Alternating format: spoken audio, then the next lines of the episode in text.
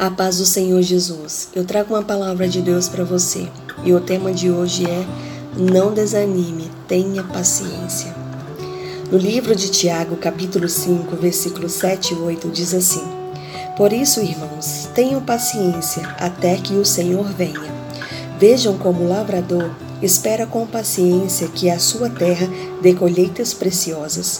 Ele espera pacientemente pelas chuvas do outono e da primavera vocês também precisam ter paciência, não desanime, pois o Senhor virá logo.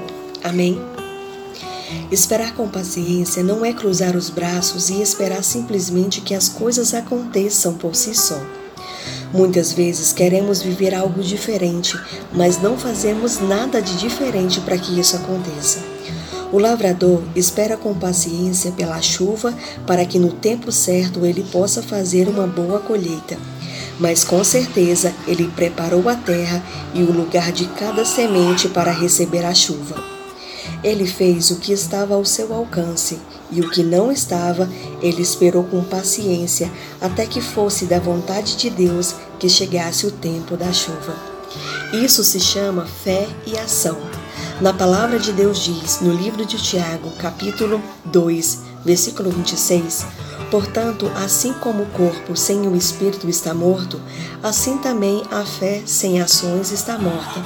Tenha paciência, mas também tenha fé, e que sua fé venha acompanhada de obras. Que as aflições desse mundo não sejam suficiente para abalar ou destruir a sua fé, pois aquele que confia em Deus não teme o amanhã. Deita com a cabeça no travesseiro e descansa em paz.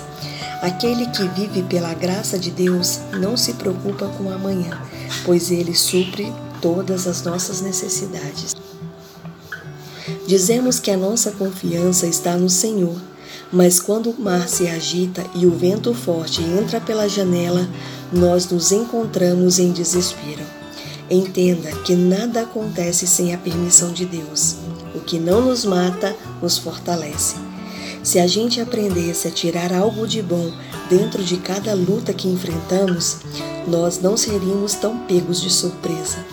Mas aquele que examina as Escrituras e pratica o que está na palavra não é surpreendido.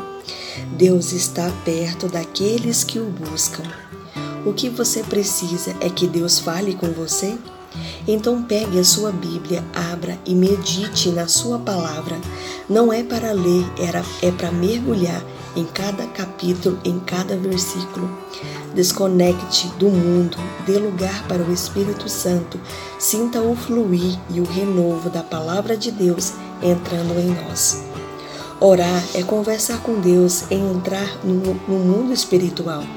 Mas conhecer a palavra de Deus que liberta, que salva, isso não tem preço.